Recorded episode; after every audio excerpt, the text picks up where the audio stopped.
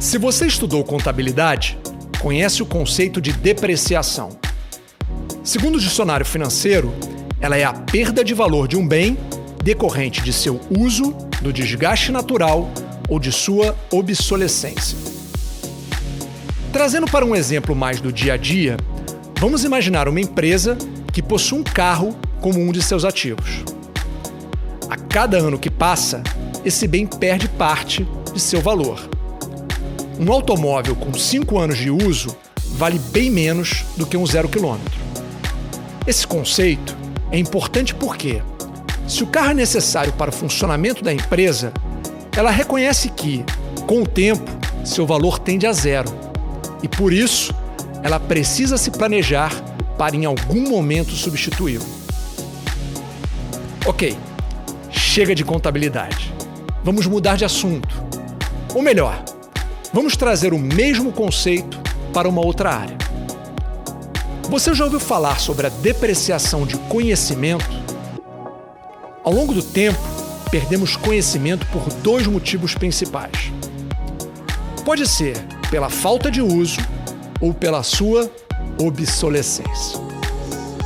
Quando você estava na terceira série, decorar os nomes dos rios brasileiros era importante para passar na prova de geografia. Tirando os mais traumatizados, acredito que poucos se lembrem deles agora. Ao longo do tempo, como você deixou de acessar essa informação, ela se perdeu.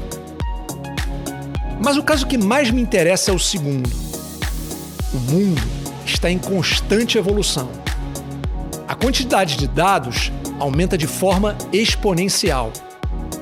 Alavancados por um ambiente cada vez mais conectado e digital, interagimos mais do que nunca. Segundo a Domo, a cada minuto de 2020, compartilhamos mais de 41 milhões de mensagens de WhatsApp. O Zoom integrou mais de 200 mil participantes em reuniões. Usuários assistiram mais de 400 milhões de horas de vídeo no Netflix e o Microsoft Teams conectou mais de 52 mil usuários. Nas últimas cinco décadas, a quantidade de patentes registradas oficialmente multiplicou-se por oito, apenas nos Estados Unidos. Já são quase 400 mil por ano, ou mil por dia.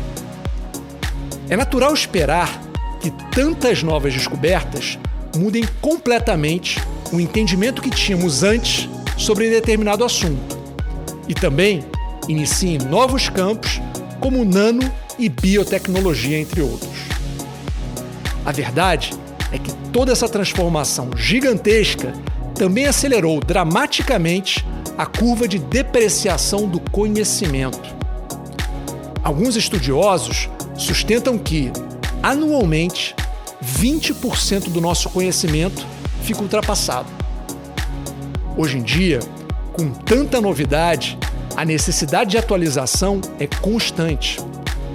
O trabalho deixou de ser apenas buscar referências, mas também filtrar o que é relevante em meio à avalanche de disponibilidade. O aprendizado saiu da sala de aula para fazer parte da sua rotina para sempre. Desafiador sem dúvida, mas extremamente motivador na busca pela nossa melhor versão. Se quiser descobrir a versão em vídeo desse texto ou simplesmente trocar uma ideia, me siga no Instagram em mafei.talks. E não deixe de se inscrever no canal para novos áudios toda semana.